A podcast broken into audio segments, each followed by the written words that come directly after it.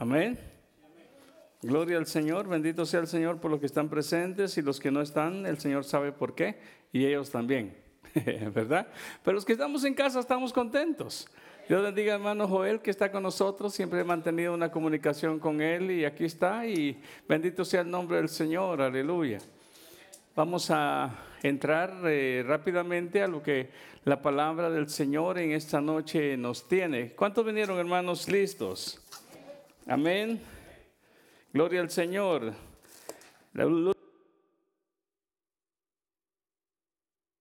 Verso 13. Radio Amor. Amén. ¿Qué dice Efesios entonces 4, verso 13? Si lo leemos en esta noche, vamos a ver que hemos comenzado a hablar de la unidad, pero al hablar en el verso 13, una vez más apuntamos en esto. Hasta que todos lleguemos a la unidad de la fe y del conocimiento del Hijo de Dios, a un varón perfecto a la medida de la estatura de la plenitud de Cristo.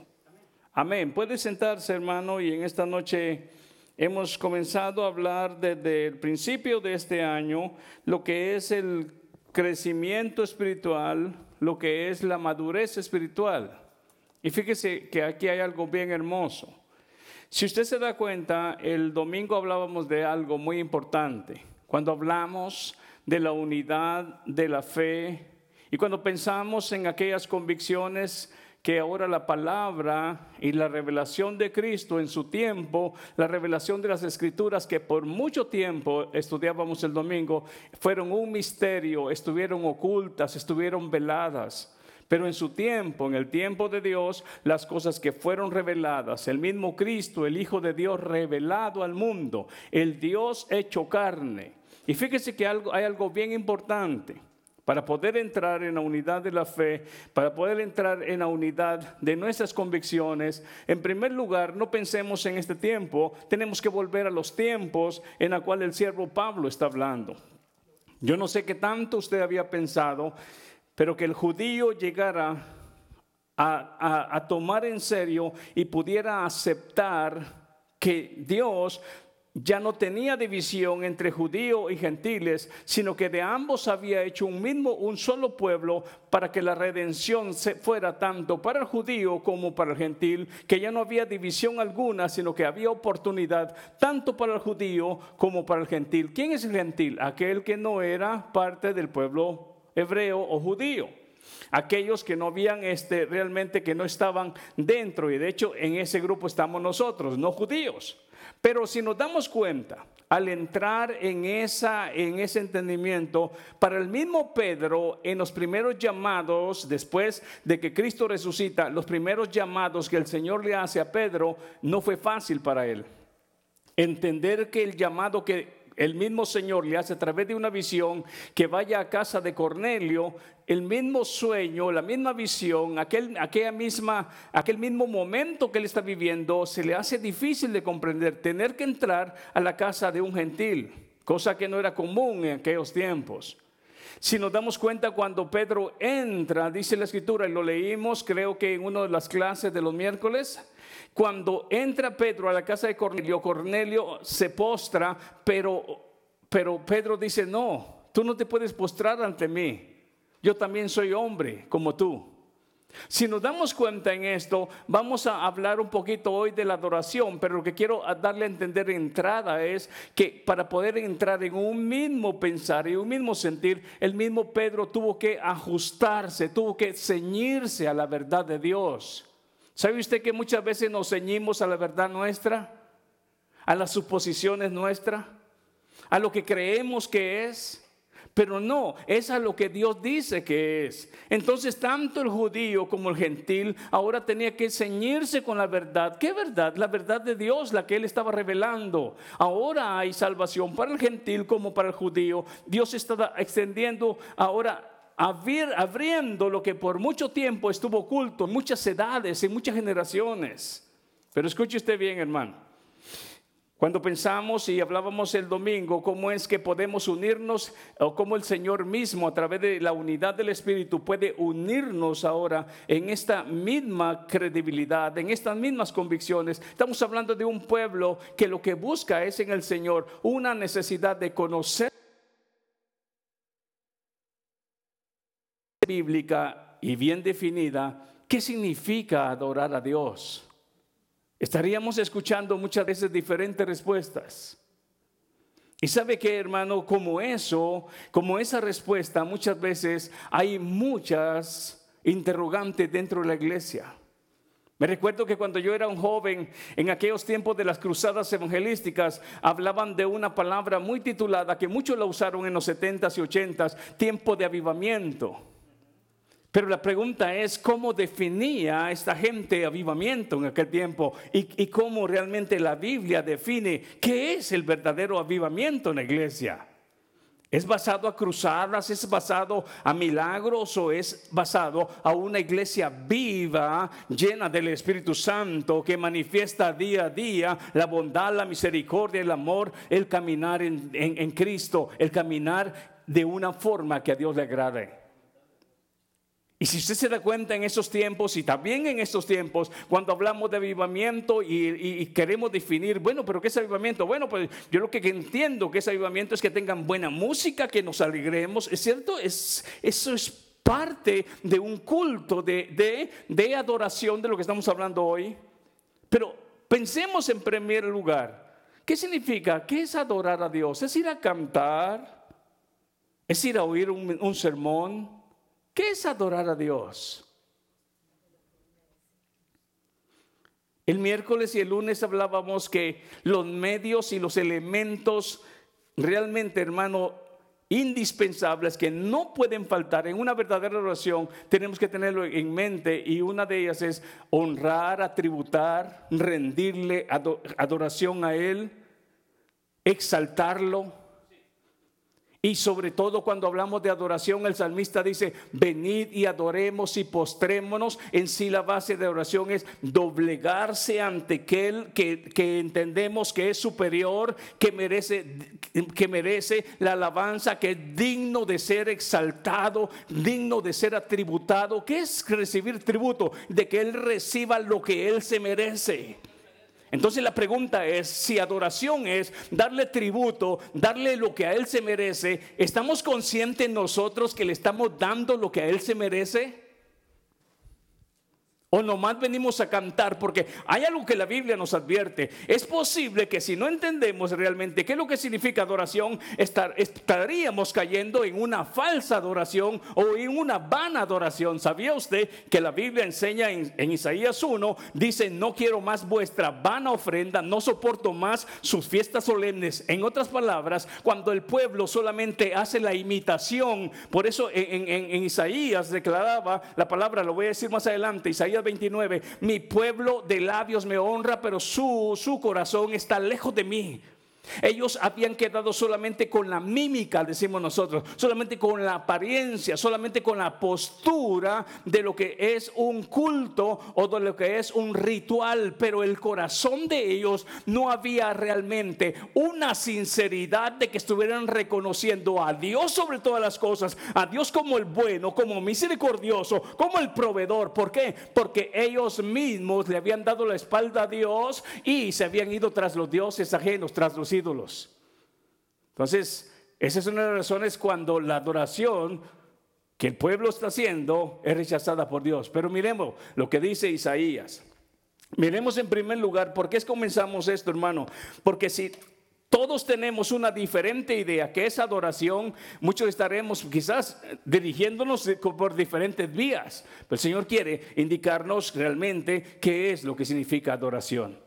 Y ahí nos vamos a dar cuenta que entra la alabanza, que entra el tributo, que entra la oración, que entra, hermanos, todas estas todas estas, este, eh, ahora sí, maneras de poder adorar a Dios. Pero miremos qué dice Isaías capítulo 1 y comencemos viendo, por favor, lo que nos enseña aún desde el verso 1, Isaías capítulo 1, verso 1.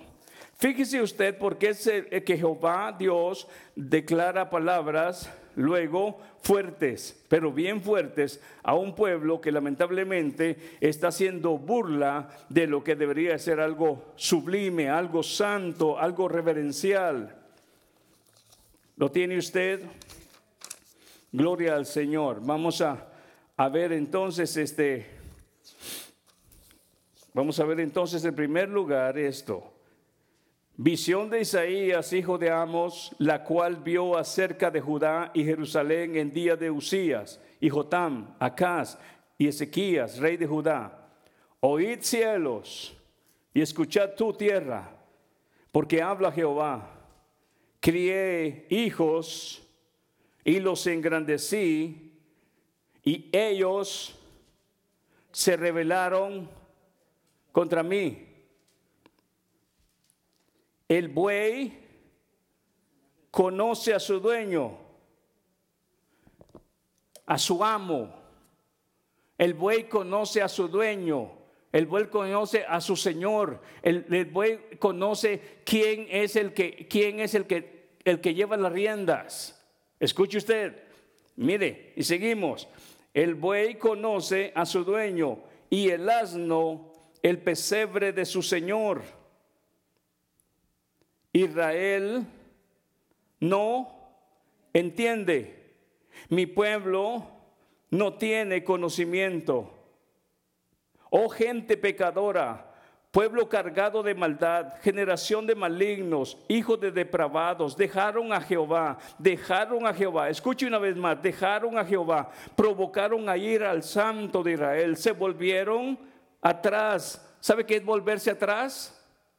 Si sabe que es volverse atrás, hablábamos hace unos días, apostatar de la fe, darle la espalda a Dios, es una y otra vez más. Por eso hablamos en una oportunidad en lo que significa este, la palabra conversión. Conversión es dejar a los ídolos, como dice una de las palabras, dejar aquello que no es Dios y volverse a Dios. Es entonces, salgan de eso, ustedes se han vuelto atrás. En otras palabras, alguien que no está en dirección a Dios y quiere presentarle una adoración, Dios está viendo eso como una burla y a la vez está viendo como una, fíjese bien hermano, esto provoca al Señor a enojo y lo vamos a ver y no estamos hablando del enojo suyo, sino que lo, el enojo de Dios, la ira de Dios en sí es una ira santa por el celo que hay en él, porque ese pueblo le pertenece y ese pueblo en vez de darle el culto, la adoración, el tributo a él, se ha vuelto atrás.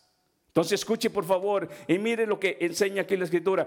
voy a hacer un stop acá. Cuando hablamos de adoración, muchas veces hay una, hay una, un campo de batalla entre si para adorar necesitamos esta, este tipo o esta clase de música. ¿Sabe usted que adoración es más que eso?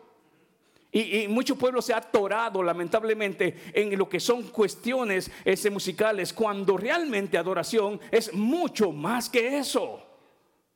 Y si nos damos cuenta, hermanos, si nos damos a cuenta, que en primer lugar la adoración comienza con una postura sincera ante el Dios que conoce su mente y su corazón y su caminar. Y dice Dios, ustedes me han dado la espalda. ¿Sabe Dios? ¿Conoce Dios el Señor Jehová su vida y mi vida? ¿Conoce el Señor Santo de los cielos la, la vida de nuestra congregación? ¿Sabe el Señor si hemos entrado a Él rindiéndole a Él la alabanza que Él se merece, el tributo que Él se merece? Lo vio aquí en este pueblo. Miremos entonces, hermanos, y vamos a comprender la palabra de oración. Dice acá, porque, dice el verso 5, ¿por qué querréis ser castigados aún? ¿Todavía os revelaréis?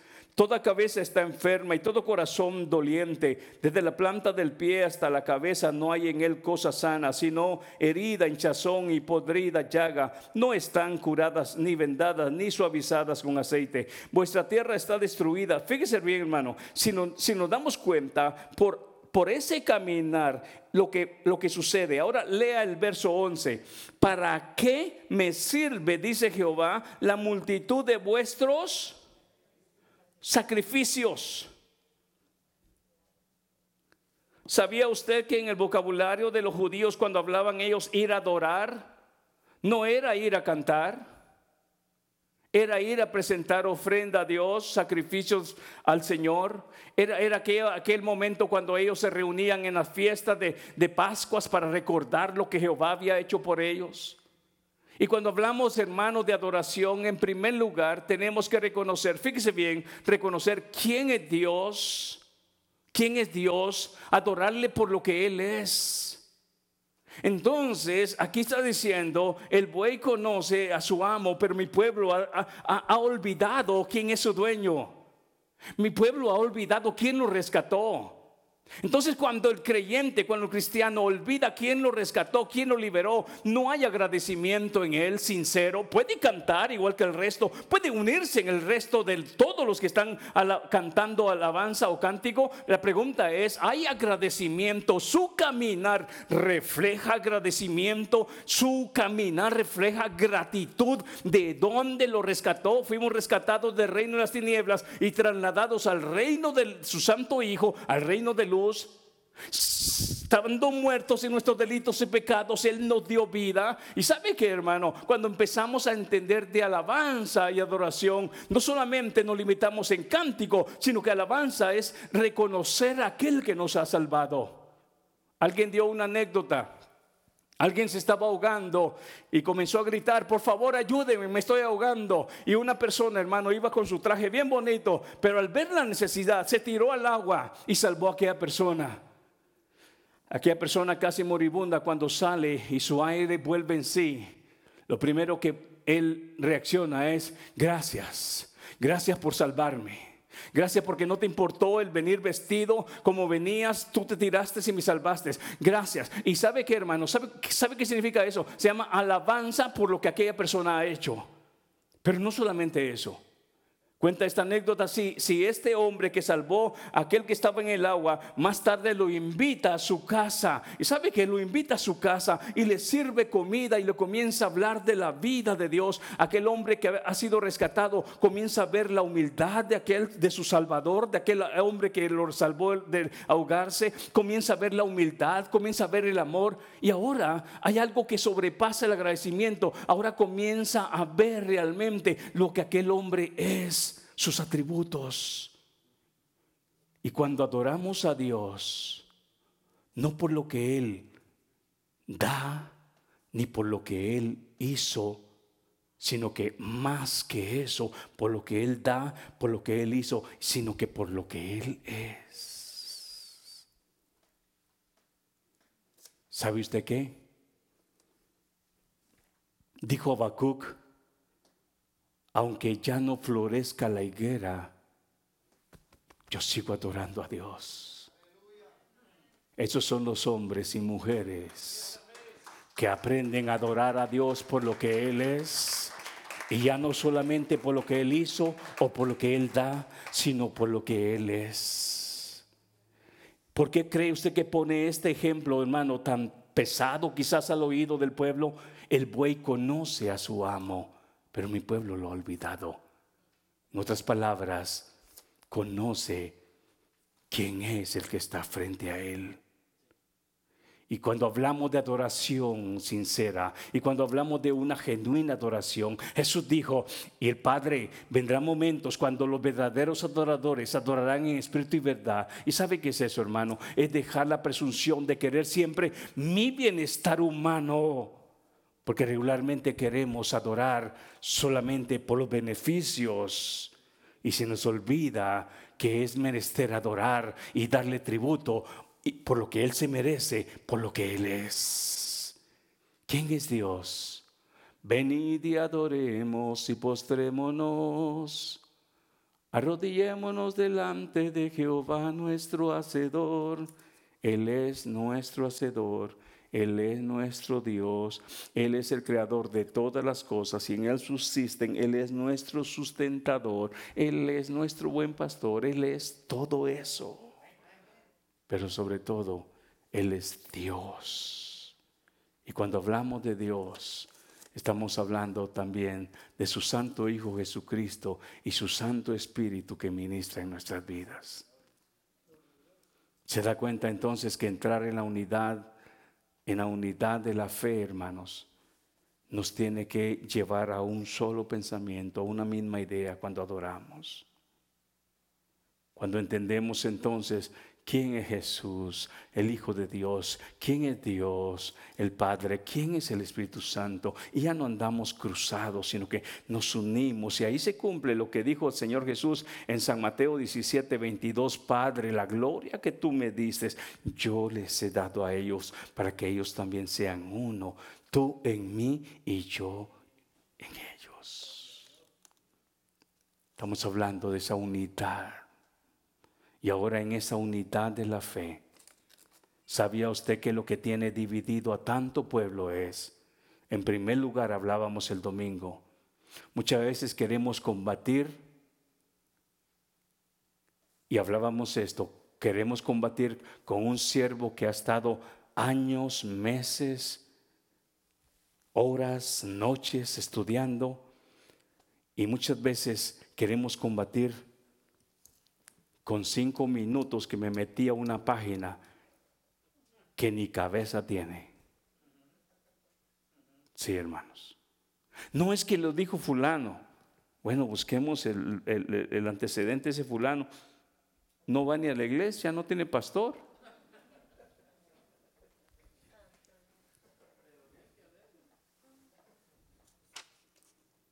Ahora, yo escribía algo aquí, hermano, y fíjese que tal vez le va a parecer familiar a usted.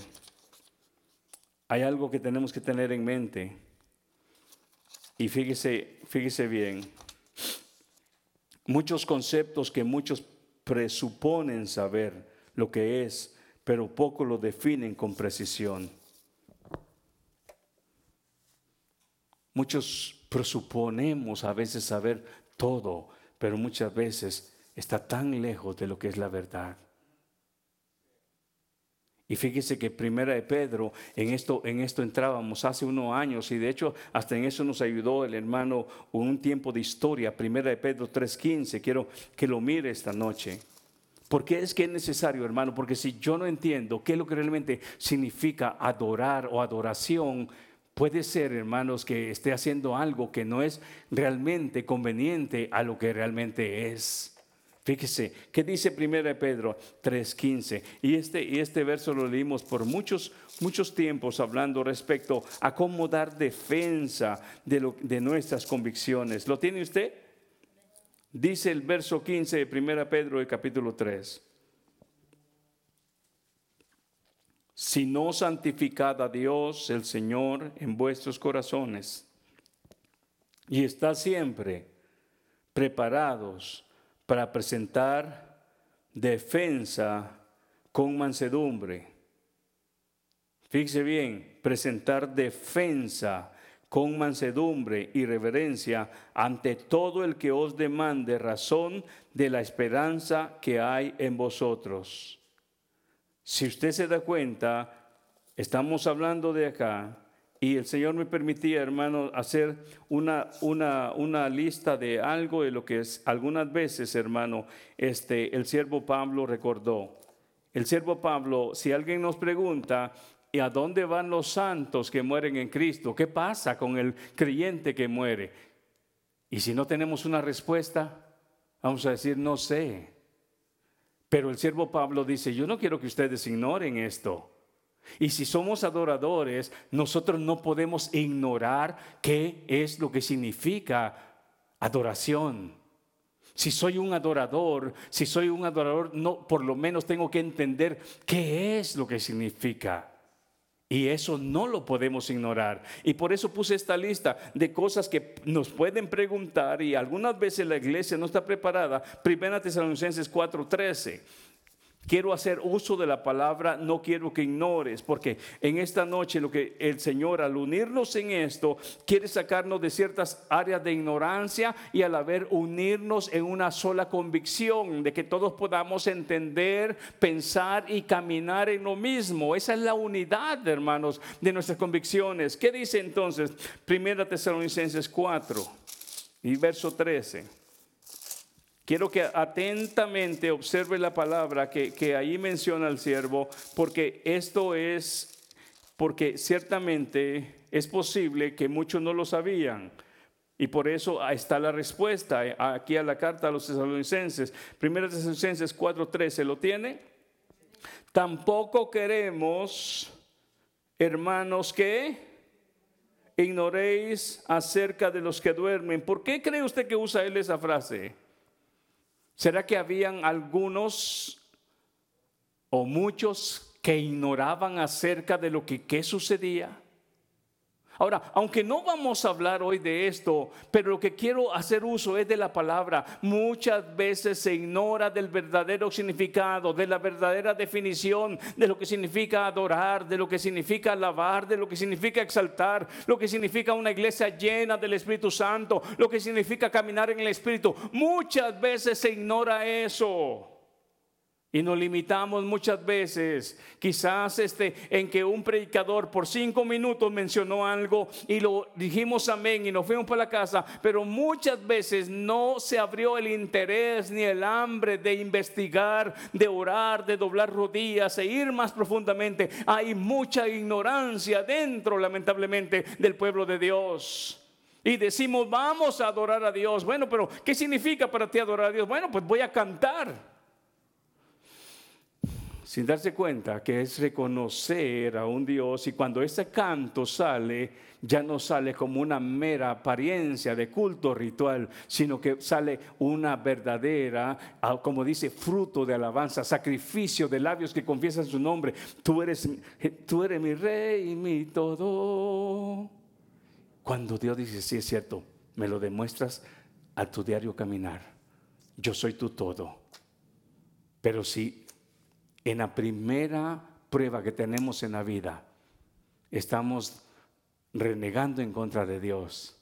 Y luego venimos, tú eres mi rey, mi todo, así un coscorrón merecemos porque estamos hablando mentira, porque en nuestro caminar no demostramos que Él es nuestro todo. ¿Sabe qué, hermano? El creyente ciertamente sufre, es atacada, es, muchas veces es, eh, eh, son los dardos pegando contra el creyente. Para eso necesita el escudo, el escudo de la fe, la coraza de justicia, para poder resistir. Sí, todos los días somos confrontados para poder el enemigo no tira, hermanos, para dormir, tira a matar, tira para destruir.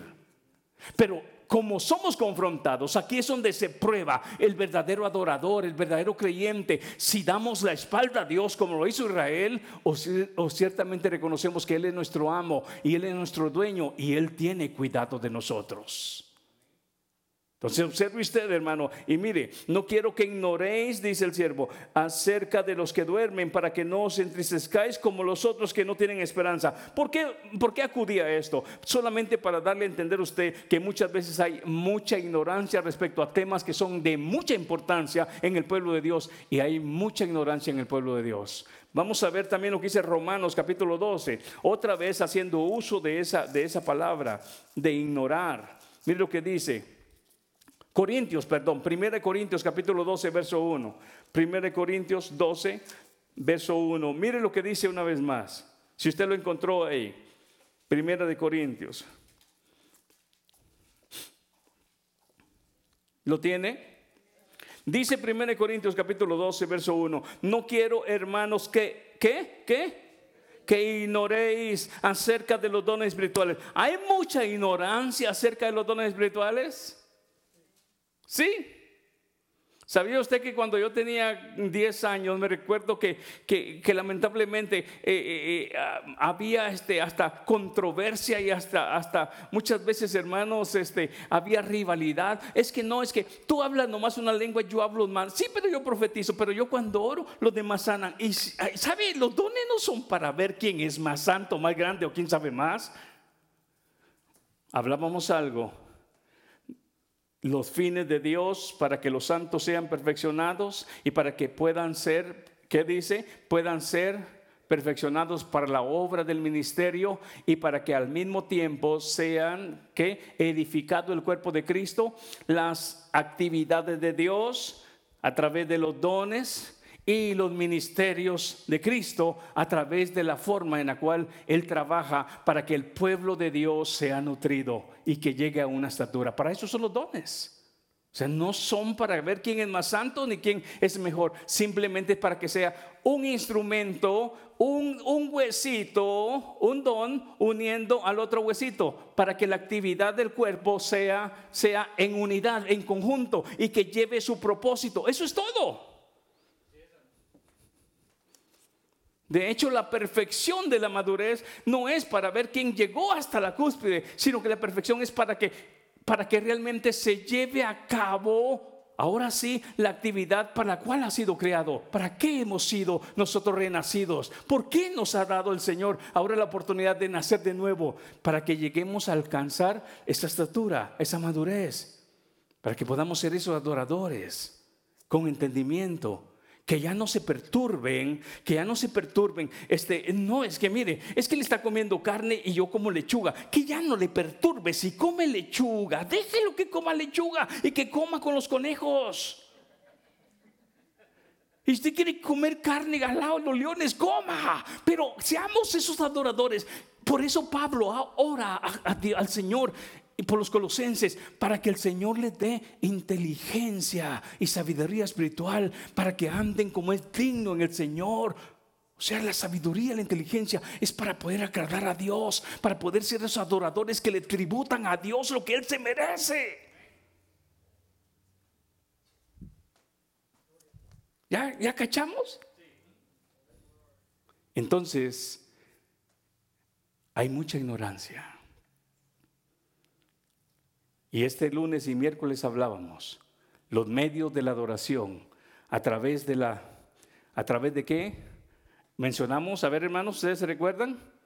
La adoración, los medios de postrarse, darle reverencia, lo que él se merece, el tributo y los medios que mencionamos entre semana, ¿alguien se recuerda? Ese era como el octavo. Si nos damos cuenta, los medios que se pueden usar, nos damos cuenta que en el principio en Génesis, la ofrenda, Usted luego piensa en el billete. No, no estoy hablando de billete. Estoy hablando de Caín y Abel. La ofrenda presentada por Caín y la ofrenda presentada por Abel. Y resulta que la de Abel fue recibida. Y Dios dijo, le agradó. Pero Caín se puso celoso y el Dios Jehová Santo le dice, si bien anduvieres, no fueres tú exaltado. Pero el caminar de Caín, con esa frase, dice que Dios declara que no era la más adecuada. Entonces, la ofrenda dada a Dios, si no hay un caminar que a Dios le agrade, lamentablemente viene a ser una ofrenda vana. Y en vez de exaltar y adorar a Dios con esa ofrenda, se da cuenta que Él mismo está puesto en evidencia, no es recibida. Nos damos cuenta también y pudimos ver a través del recorrido de lunes y miércoles la ofrenda, los sacrificios, ¿qué más? La oración, la alabanza, el tributo, a través del ayuno, a través de la meditación, a través este, de muchos medios, pero sobre todo eso lo va a uno acercando a través del cántico, ahí entra la alabanza, el cántico, pero fíjese bien hermano, todo eso conectado a lo que en sí significa una adoración, un tributo a Dios que se lo merece. Entonces, observe, mire por favor lo que enseña y miremos Hechos, capítulo 17, verso 29. Y nos vamos a dar cuenta de algo, de lo que enseña aquí el siervo. ¿Quién escribió Hechos, hermanos? ¿Se recuerdan? Eso. Lucas. Hechos 17, 29. ¿Lo tiene? Dice, Hecho 17, 29. Yo, yo, por decirme ustedes Lucas, yo, yo me fui a Lucas. Amén. Ahí estamos, ¿verdad? Dice, vamos a ver, sí, sí estamos bien. 17, 29 es, hermano, yo les dije 19, es 29. 17, 29, por favor. Dice, siendo pues linaje de Dios, no debemos pensar que la divinidad sea semejante a oro o plata o piedra, escultura de arte y de imaginación de hombres. Pero Dios, habiendo pasado por alto, oiga, los tiempos de esta, esta ignorancia. Si hoy nosotros somos ignorantes, ¿sabe por qué es? Dígalo, lo quiero oír. Aparte de porque queremos, dígame algo que suene más, más fuerte. No, por perezosos. Porque bien podemos durar viendo cuatro horas un, fútbol o una película o, una novela, pero nos cuesta dedicar una hora para abrir nuestra Biblia y estudiar. Y Hebreos capítulo 1, verso 1 dice, Dios ha hablado en otros tiempos de muchas maneras y muchas veces, y hoy habla a través de su Hijo. Si nosotros somos ignorantes, ignoramos acerca de los que duermen, ignoramos acerca de los dones, ignoramos acerca de lo que significa adoración, ignoramos de lo que significa ser lleno del Espíritu Santo, ignoramos, ignoramos, ignoramos. No, ¿sabe qué, hermano? No es porque no haya información, es porque no hacemos nuestra tarea personal.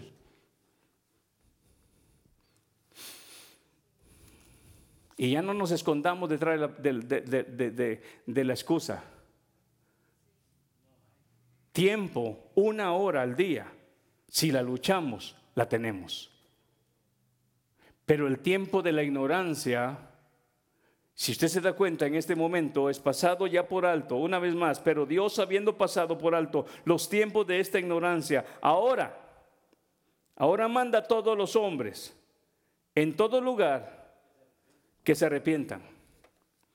O sea, si el Señor ha dado tolerancia y ha pasado por alto el tiempo aún de la necedad de Israel y, se dio cuenta, hermano, de todo lo que hizo Israel y aún después de eso lo restauraba y lo levantaba. ¿Sabe que llega un momento donde también el Señor aprieta la tuerca?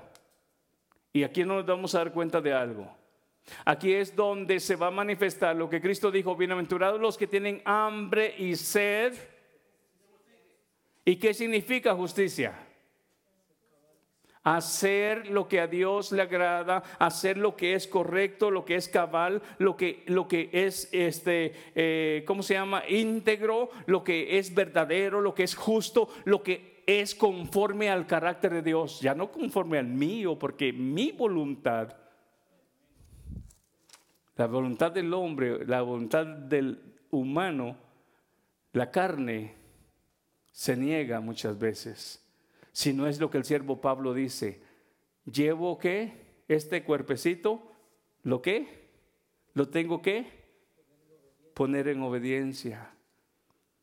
Y ya después usted se da cuenta, como aquel caballo que amansa, ya él solo va y busca, ¿verdad? El doblar las piernitas y busca porque hay agradecimiento de un motor interno de gratitud, de agradecimiento hacia Dios por lo que Él es. ¿Cambiaría hoy nuestra vida espiritual si adoramos a Dios por lo que Él es? Muchas veces hay decaimiento porque queremos adorarlo por lo que Él, da.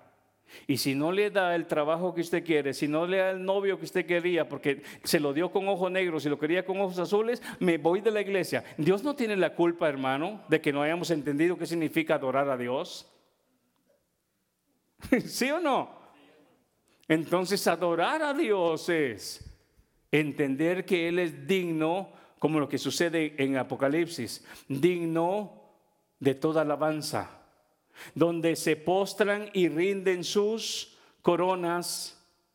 Y ciertamente, hermanos, si nosotros comprendiéramos realmente, hablábamos un día de religiones, cómo aquellas religiones, aquellos que tienen fe en la religión, entran a sus eh, momentos de reunión y con reverencia hacen, hacen muchas veces sus reuniones. Muchas veces vemos en una iglesia cristiana que la persona entró mascando un chicle más grande que un pelotero. Ah, ah, ah. No hay reverencia. Está la hora de la alabanza, de adoración, y ahí está texteando. No hay respeto. Pero ¿qué tal si en esta noche nos unimos en, eso, en, ese, en esa definición de lo que la palabra nos dice? que es un verdadero adorador?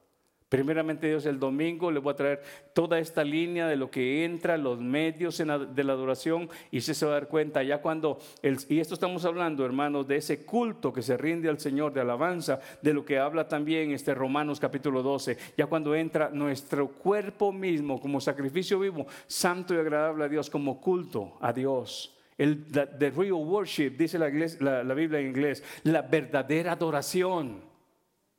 Wow. Que no era que cantaban este el salmo o que, o que era el, predicador o, el, el estilo. No, no, no, no, no. No es un estilo ni de mensaje ni estilo de música. Es un corazón doblegado, agradecido y tributando al Dios que lo merece todo. Y de ese hombre, esa mujer, va a salir una alabanza que es olor grato a Dios. Va a salir un rendimiento de oración que va a ser de olor grato a Dios. Pero de aquel que no conoce, dice, ustedes son como el buey que no conoce a su dueño, de ustedes cuando aumenten sus oraciones, no los voy a oír. Así dice Isaías. Termine de leer Isaías. Yo se lo leo, va a ser muy fácil. Vaya a su casa y lo lee haga algo por su cuenta. a veces no leemos la escritura, hermanos. Pero ¿qué tal si nos despedimos con una alabanza de oración? Y lo primero en adoración es reconocer dónde, Padre nuestro, que estás en, en los cielos. ¿Y dónde estoy yo? ¿Dónde estás tú? Estamos en, en, en, los cielos es el trono de mi Dios y la tierra es el estrado de sus pies. Estamos, entonces merece Él que le rindamos tributo. ¿Qué tal si se pone de pie y tenemos unos 10 minutos? Véngase todo el grupo de alabanza.